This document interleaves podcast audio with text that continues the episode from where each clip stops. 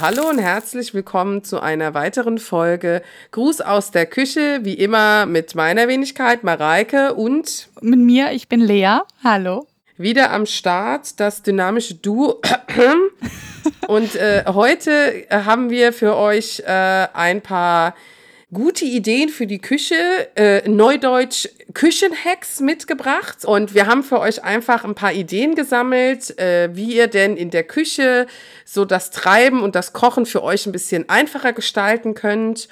Und äh, was man denn vielleicht aus so bestimmten Dingen noch machen kann. Genau. Und äh, ich glaube, da ist viel Buntes mit dabei von, äh, wie man so schön sagt, von A bis Z quasi. Also nee, ich glaube wirklich alles Mögliche ist zusammengekommen. Ich bin gespannt. Ich weiß nämlich nicht, was Mareike zusammengesucht hat und äh, umgekehrt weiß sie auch noch nicht, was ich zusammengesucht habe. Von daher wird das so eine kleine Überraschungsfolge. Und ja, dann würde ich sagen, starten wir einfach mal los mit unserem ersten Hack. Passend zum Wetter würde ich eigentlich auch sagen, weil hier ist es ultra heiß. Äh, habe ich was zum Thema äh, Kräuter rausgesucht auch. Und zwar äh, müssen die natürlich auch immer entsprechend gewässert und bewässert werden. Und vielleicht wisst ihr es schon. Ich hatte es tatsächlich damals erst von dem Mann meiner Mama und ihr kennengelernt, nämlich Basilikum, der ganz gerne ja mal von oben gegossen wird. Der und andere Kräuter, da macht es am meisten Sinn, wenn ihr die taucht. Das heißt, wenn ihr irgendwie euer Spülbecken halt mit Wasser voll füllt und da dann die ganzen Kräuter reintaut, reinhaut, ja. Es, es ist heiß. Ich bin einfach ein bisschen fertig heute. Wett, wett, Dein Hirn ist auch getaut. Ja, äh, ich hatte heute tatsächlich schon äh, ein Handtuch, das vorher nass war und im Eisfach lag auf dem Kopf. Von daher, vielleicht rührt es daher. Äh, genau, wenn ihr die einfach ins Wasser reinstellt, weil dann kann sich am Ende keine Staunässe bilden. Weil sobald ihr natürlich den Basilikum wieder rausholt, der ist vollgesogen mit dem Wasser die Erde und äh, der Rest kann abtropfen. Und da wird er eigentlich super. Er wächst und gedeiht. Mehr kann ich dazu nicht sagen. Also Basilikum nicht von oben gießen, sondern ins Wasser stellen und tauchen. Kleiner anderer Hack, Schnittlauch, wenn ihr irgendein Rezept habt, ist eigentlich relativ easy, wenn ihr den irgendwie klein schneiden müsst. Ne? Ich mache es mir da relativ einfach und nehme einfach die Schere ich schneide mir so fünf, sechs, sieben Halme ab und schnippel sie halt immer klein. Und dann äh, geht das deutlich, deutlich schneller als mit dem Messer. Okay, also zu den Katze, also da haben wir gerade wieder Besuch von Silvester, der meint, er müsste jetzt aufs Touchpad äh, ähm, äh, drauf. Äh, folgendermaßen, also zu dem Tauchen möchte ich sagen, ähm, ich würde es vielleicht so machen, dass ich Wasser in den Topf mache und dann die Pflanze wieder reinstelle. Weil dann brauchst du nicht so viel Wasser, wie wenn du es ins Spülbecken machst. Ja, klar, das geht natürlich auch. Wenn du jetzt so ein paar, also ne, so mache ich es eigentlich auch mit meinen Orchideen. Aber wenn du halt jetzt wirklich mehrere Pflanzen hast und kannst sagen, du füllst das ganze Spülbecken aus, ja, Ansonsten natürlich. Dann lohnt sich halt auch, wenn du genau, wenn du das Spülbecken voll hast, dann lohnt sich das auch, weil ansonsten ist auch so ein bisschen Wasserverschwendung.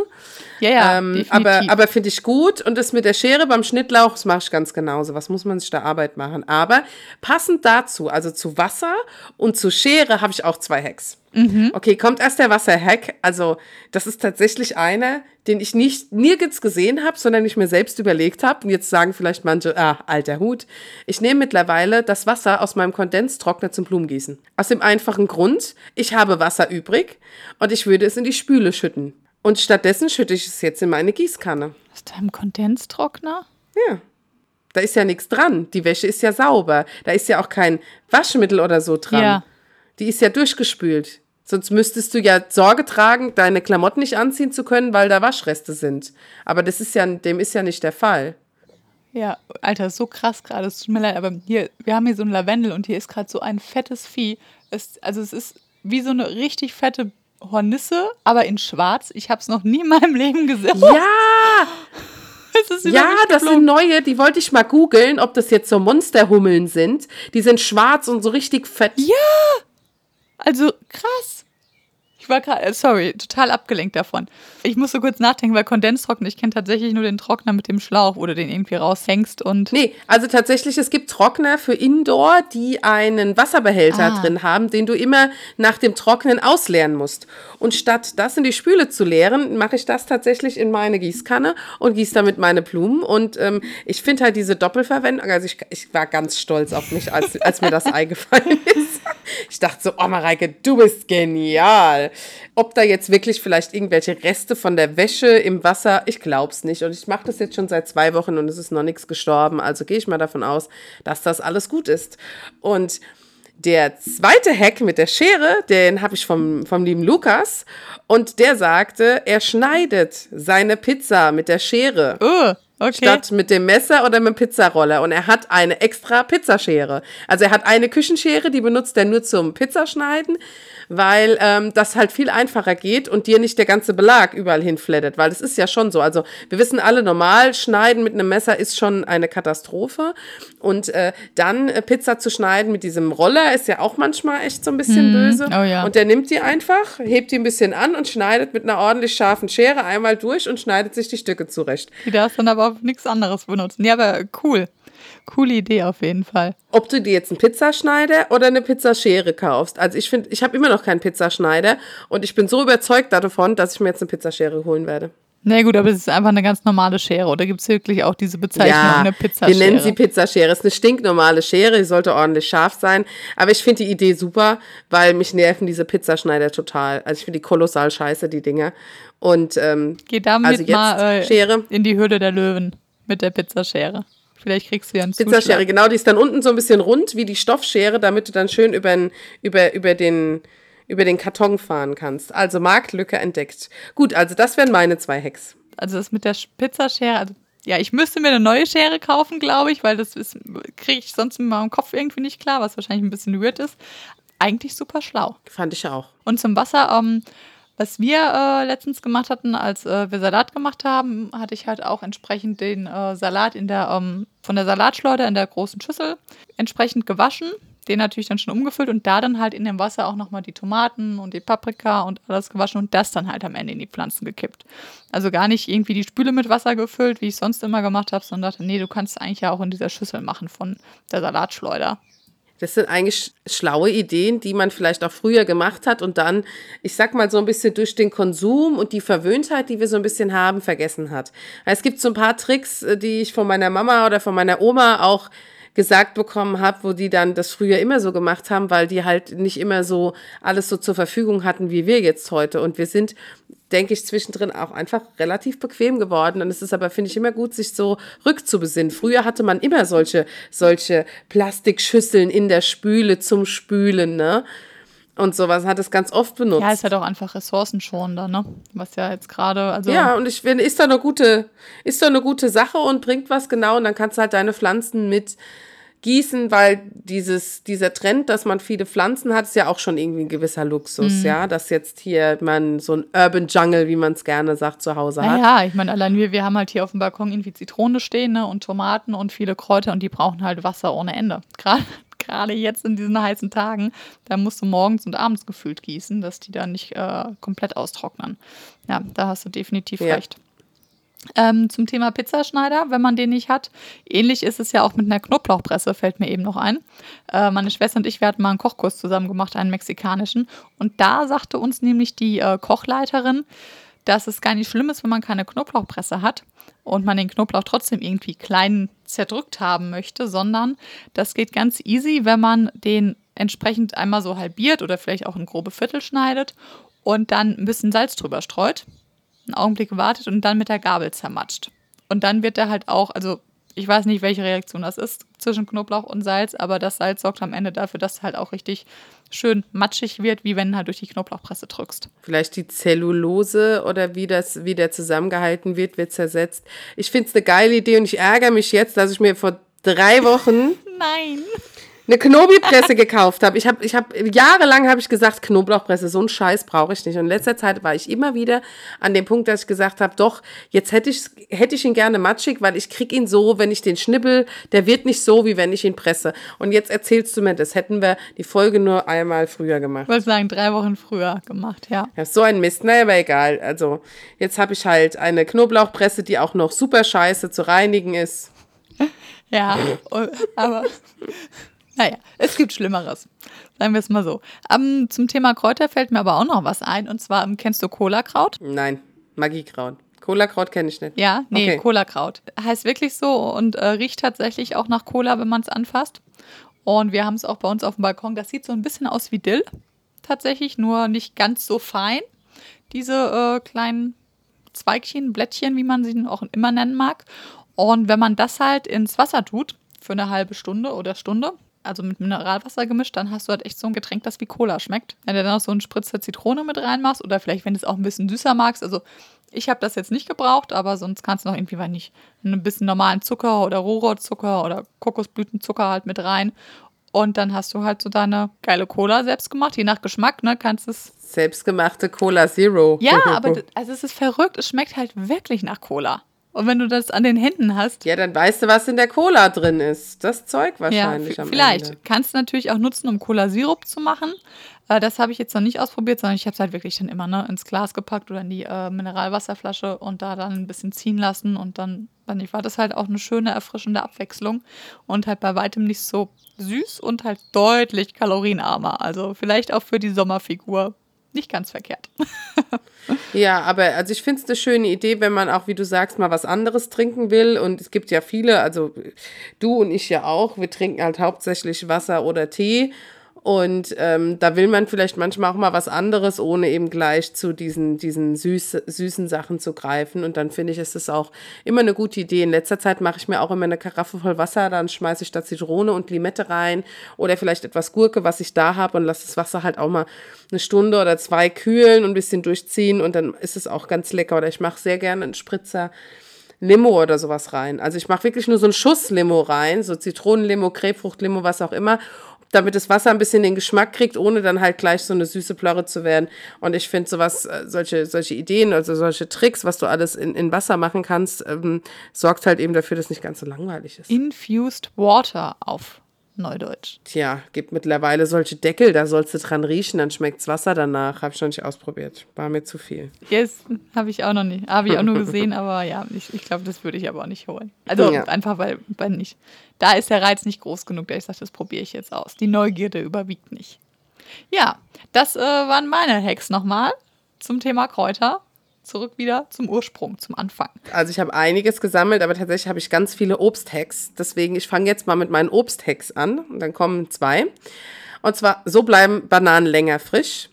Die Stelle, an denen die Bananen zusammengewachsen ist, ganz, also so manche Bananenmarken haben da so ein Plastikkäppchen drauf. Mhm. Und wenn du das mit Frischhaltefolie einwickelst oder generell dieses Plastikkäppchen drauf lässt, bleiben die Bananen länger frisch. Ah, okay. Ja, also da kannst du schon so ein, zwei Tage mit rauszögern. Fand ich sehr interessant, funktioniert allerdings, ich bin so faul. Ich mach's drauf, dann hole ich die erste Banane weg, dann sitzt es nicht mehr, dann mache ich es noch einmal drauf und beim nächsten Mal habe ich schon keinen Bock mehr und dann, naja geht es so seiner Wege, aber wenn man da sehr akribisch ist und sich dran hält, kann man die Bananen länger frisch halten, also dann werden die halt nicht so schnell braun. Weil manche mögen ja braune Bananen und andere mögen halt lieber grüne oder die festen, ich mag die festen auch lieber. Und dann Granatapfelkerne entfernen, beziehungsweise so ein Granatapfel mhm. schälen. Oh. Ganz easy peasy. Und zwar nimmst du diesen es. Granatapfel und rollst ihn mit viel Druck über die Arbeitsplatte. Und wenn du da nicht den Druck hast, auf dem Boden, mit dem Fuß, auch mit dem Schuh und rollst dann ein bisschen. Du darfst nicht drauf treten, sonst zerdrückst du die Kerne, aber roll den so mit Druck.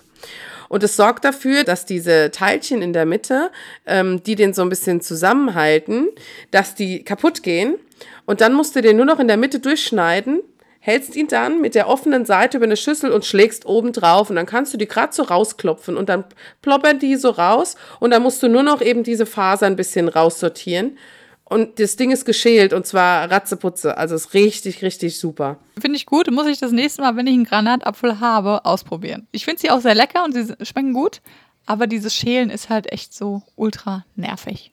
Dass ich schon oft gesagt habe, nee, habe ich keinen Bock zu. Lass ich. Kaufe ich gar nicht erst.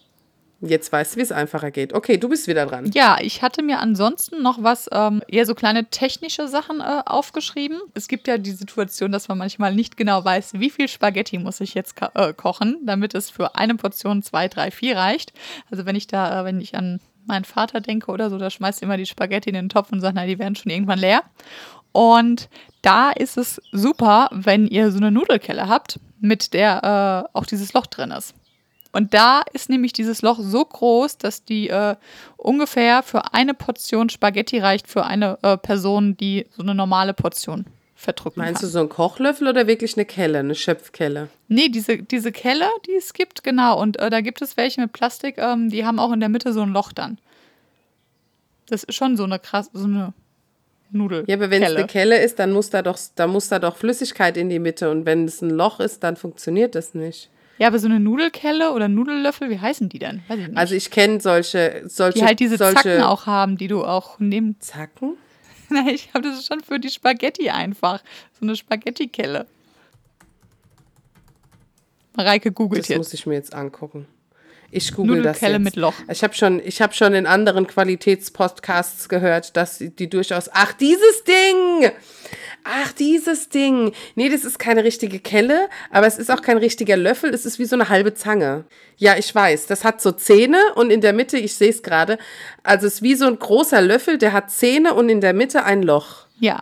Ah ja, das ist genial. Und das ist genau eine Portion Spaghetti. Genau, also für so einen Normalesser, wenn du sagst, oh, ich habe jetzt groß Hunger, ne, dann macht lieber noch mal ein paar mehr rein. Aber ähm, daran kann man sich gut orientieren. Ja, das finde ich, das finde ich eine nette Idee. Also ich habe sowas nicht.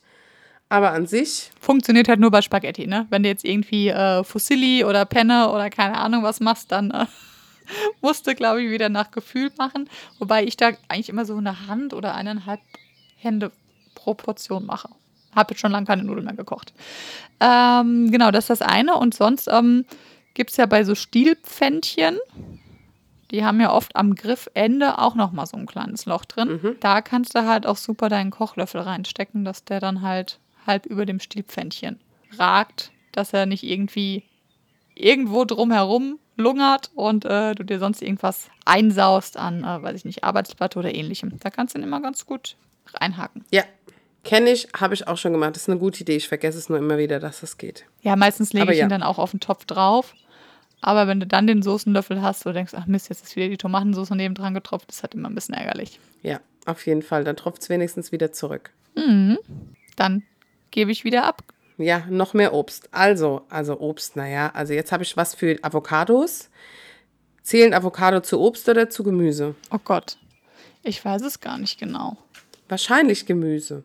Weil es einen Kern hat, hätte ich jetzt eher gesagt, es ist vielleicht Obst. Aber Kürbis hat hier auch Kerne. Ich weiß es nicht. Naja, auf jeden Fall Avocado. Ähm, die Avocado ist eine Pflanze aus der Familie der Lorbeergewächse. Die Frucht ist aus botanischer Sicht eine Beere. Wieder was gelernt. Also doch Obst quasi. Gut, dann passt es ja hier rein. Ich dachte, es fällt ein bisschen raus. Nein, es passt. Okay. Also wie kann man am besten eine Avocado schneiden? Weil man kennt es ja immer so, dass man da so schöne, so schöne Avocadoscheibchen hat.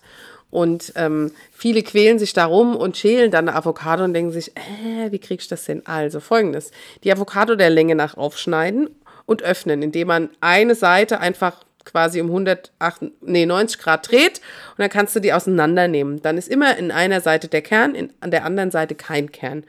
Dann nehmt ihr die Seite ohne Kern und schneidet längs einfach innerhalb der Schale entlang. Vorsichtig, damit ihr die Schale nicht verletzt. Und dann einen großen Esslöffel nehmen und das Ganze einfach mit dem großen Esslöffel ausschaben. Und dann habt ihr wunderbar perfekt portionierte Scheibchen. Und wenn ihr dann noch wissen wollt, wie ihr den Kern entfernt, dann müsst ihr dann ein Messer nehmen, ein scharfes Messer, und es in den Kern stecken und dann rütteln. Und durch dieses Rütteln kriegt ihr den locker und dann bleibt der Kern am Messer und ihr habt äh, die zweite Hälfte vom Kern befreit. Geht aber nur, wenn die Avocado wahrscheinlich noch nicht richtig weich ist, oder? Hast du sonst nicht so zu sehr Druck auf dem Messer? Ach so, ja, also auch wenn sie weich ist, funktioniert das, da kannst du ja einfach viel schneller rausploppen. Da musst du ja dann, da hast du ja keine Arbeit mit. Oder eine Gabel. Ich mach's ja manchmal mit der Gabel. In den Kern rein. Mhm. Krass, hätte ich jetzt nicht gedacht, dass das geht. Ich finde den immer so ultra hart. Ja, doch, ich nehme den so und dann mach ich Stück und dann rüttel ich so. Mach ich Tuck. Sehr schön. Genau, wird angedockt. So, dann habe ich noch was. Kirschenendkern. Ich habe es schon probiert, also es ist schon ein bisschen Spritzerei, aber es ist tatsächlich besser wie, ja, wie machst du es sonst? Nimmst ein Messer, schneidest es auf, pulst drin rum? Nein. Das ist tatsächlich ein Hack, den habe ich schon Mark Jack. Und zwar Ähm, die Kirsche müsst ihr auf die Öffnung einer Flasche legen. Bierflasche oder, oder so, eine, so eine Weinflasche, aber sie darf halt nicht zu, zu, also zu groß sein, damit die Kirsche durchfallen würde. Sie muss ein bisschen kleiner sein als die Kirsche. Und dann nehmt ihr euch entweder einen leeren Kugelschreiber oder Essstäbchen und bohrt durch. Einfach durch die Kirsche durch. Und dann stoßt ihr quasi, also wenn ihr das mit ein bisschen Kraft macht, stoßt ihr den Kern in die Flasche und die Kirsche bleibt übrig. Und dann kann man sie essen. Und ich habe das tatsächlich gemacht für Kirschmarmelade. Das waren vier Gläser. Es war dann, waren dann, weißt du, ich, 800 Gramm Kirschen oder was. Und ähm, das ging damit tatsächlich sehr, sehr gut, weil ich glaube, ich hätte mich tot gepult, wenn ich das mit der Hand versucht hätte. Wie lange hat es gedauert? Schon ein bisschen, aber es war halt, wie gesagt, schneller als, als mit dem Messer, weil ich habe es erstmal 20 Minuten mit dem Messer gemacht. Dann habe ich gedacht, da gab es doch diesen Trick. Und dann habe ich mir das nochmal angeguckt und habe gemacht, plopp, plopp, plopp. Und am Ende habe ich halt dann das war ein bisschen nervig, aber dann die Flasche halt genommen und habe halt auch die Kerne wieder rausgeholt. Weil ich es blöd fand, die Kerne drin zu lassen in der Flasche und die dann auch ins Glasmüll zu schmeißen. Das ging dann aber auch. Es war so ein bisschen mit ein bisschen Gefummel und Gestocher, aber dann gingen sogar auch die Kerne aus der Flasche am Ende wieder raus. Aber das ist okay und das ist, klappt echt gut. Also wenn man Bock auf Kirschen hat und die auch verarbeiten will, zum Beispiel auch für einen Kuchen und hat frische, dann kann man das so machen. Das äh, mit der Avocado, mit dem Kern entfernen. Äh, ich habe mal gehört, und finde, das stimmt eigentlich auch, wenn man äh, die noch nicht direkt benutzt, die zweite Avocado-Hälfte sozusagen, oder halt nur eine Hälfte benutzt. Dann äh, sollte man in der anderen auf jeden Fall den Kern drin lassen, weil die dann nicht so schnell braun wird, die Avocado. Und äh, funktioniert auch mit Guacamole. Yes. Ich weiß nicht, was dieser Kern an sich hat, aber wenn du schon die Guacamole gemacht hast und dann nochmal diesen Kern drauflegst und äh, Frischhaltefolie drüber machst, dann wird die halt auch nicht so schnell braun. Also ich, ich weiß nicht, was er an sich hat, der Kern woran das liegt, ja. Ähm, und äh, diese Schnitttechnik ähm, kann man auch relativ gut, wenn man äh, Mangostückchen haben möchte. Fällt mir da noch ein. Kannst du auch, wenn, ne, die äh, schneidest du ja auch entlang äh, des Kerns auf. Und dann kannst du auch vorsichtig mit dem Messer natürlich Längs- und Querstreifen machen. Und äh, dann kannst du die auch mit dem Messer ein bisschen auseinander, also du kannst die Schale auseinanderklappen quasi nach außen. Und dann hast du wie so einen kleinen Mango-Igel, sag ich mal, sieht das schon fast aus. Und dann kannst du die auch relativ gut mit dem Messer ähm, abschneiden, einfach, die Mango-Würfelchen, und hast die halt dann relativ easy und ohne viel Schwanerei gewürfelt, die Mango. Aber es geht nur, wenn die Mango nicht zu jung und auch nicht zu alt ist. Weil wenn sie zu alt ist, dann zersapscht sie so und wenn sie zu jung ist, dann ist sie zu fest, dann funktioniert das auch nicht. Das hatte ich ja, genau. tatsächlich schon. Cool, also das werde ich äh, mit der Avocado, ich habe die tatsächlich sonst immer so direkt in Viertel geschnitten und die Schale halt abgezogen. Das hat auch relativ gut funktioniert, aber halt auch nur, wenn sie nicht zu weich war. Sonst hast du den ganzen Sap schon in den Fingern. Ich komme jetzt einfach schon zu meinem letzten Küchenhack sag ich mal. Das ist ein bisschen größerer. Und zwar ähm, Thema Regrowing, Gemüse nachwachsen lassen. Das ist ja auch so ein kleines Trendding momentan. Vielleicht ist euch das auch schon begegnet. Wir haben es bei uns auch schon zu Hause gemacht. Und das eignet sich halt super gut ähm, mit Lauchzwiebeln zum Beispiel oder normalem Lauch oder auch Salat. Und zwar ist das dann so, dass ihr 5, 6 Zentimeter von der äh, Frühlingszwiebel stehen lasst, natürlich unten auch die Wurzeln mit dran lasst und dann könnt ihr die wieder in so ein kleines Gläschen mit Wasser packen und nach ein paar Tagen, meistens schon nach zwei, drei, seht ihr, dass sich da halt echt so ein bisschen wieder das Grüne von äh, unten nach oben arbeitet und äh, die nachwächst. Und ähnlich ist das auch mit Salat. Und dann, wenn die so ein paar Tage im Wasser gestanden sind, ähm, könnt ihr die natürlich auch wieder in Erde einpflanzen. Und dann könnt ihr in der Küche oder auf eurem Balkon oder vielleicht, falls ihr einen kleinen Garten habt, so ganz easy auch wieder eure eigenen äh, Frühlingszwiebeln nachziehen, äh, eigene kleine frische Salatblätter nachziehen. Und das funktioniert auch mit Ingwer, wenn man den einfach in die Erde steckt, wieder, dass da nachwächst. Und so kann man sich halt, weiß ich nicht, relativ einfach und ähm, auch günstig so einen kleinen Gemüse-, Kräuter-, Zwiebelgarten anlegen. Und das finde ich ziemlich cool, weil man so halt das Gemüse einfach auch wieder nutzen kann, was ich vorher halt auch nicht so auf dem Schirm hatte, dass das funktioniert. Das habe ich versucht mit Salat, und dann habe ich den wohl zu lange im Wasser gezogen. Auf jeden Fall ist er mir vergammelt. Also erst ist er gewachsen und dann ist er vergammelt.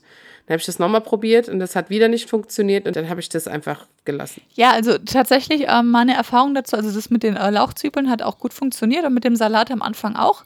Und ab einem gewissen Punkt gefühlt nach der dritten, vierten Ernte, also was heißt Ernte, ne? Man schneidet sich dann halt immer so ein Stück ab und hat dann, wenn man irgendwie Spiegelei oder Rührei gemacht hat und will so ein bisschen Liebe drauf haben, sag ich mal, ein bisschen was Grünes, dann äh, funktioniert es gut, aber irgendwann ist das Gemüse auch halt einfach ausgelaugt und man merkt, da kommt jetzt nicht mehr so richtig was hinten, äh, hinterher. Und ähm, beim Salat war das dann auch ähnlich. Ich weiß jetzt nicht, ob das halt daran liegt, weil als wir das halt gemacht haben, das war halt die normale Supermarktware, ne? Und ähm, wenn du da jetzt vielleicht wirklich was aus der Gärtnerei hättest oder so und entsprechend da die super hochwertig qualitativen äh, Zwiebeln oder Samen, was du dann aussiehst, könnte ich mir vorstellen, dass das natürlich deutlich länger funktioniert mit diesem Regrowing. Ja. Ähm, müsste man mal ausprobieren. Ich habe noch ein paar Salatsamen hier, die ich mal aussehen wollte. Habe ich noch nie gemacht. Mal gucken, wie das funktioniert. Aber das kann natürlich, also ist jetzt so meine Vermutung, dass das halt einfach dann aus dieser Supermarktware bis zu einem gewissen Punkt geht und dann ist halt die Pflanze erschöpft. Dann geht es nicht weiter. Ja gut, die werden ja auch schnell, schnell auf ähm, Produktion hochge hochgezogen. Aber an sich ist auf jeden Fall ein nachhaltiger Hack und was, was man auf jeden Fall mal ausprobieren kann, was auch einfach ein schönes, also eine schöne Idee ist, wenn man mal was übrig hat, wo man nicht mehr weiß, was mache ich damit, einfach mal wieder einpflanzen, in die Erde stecken und gucken, ob es funktioniert.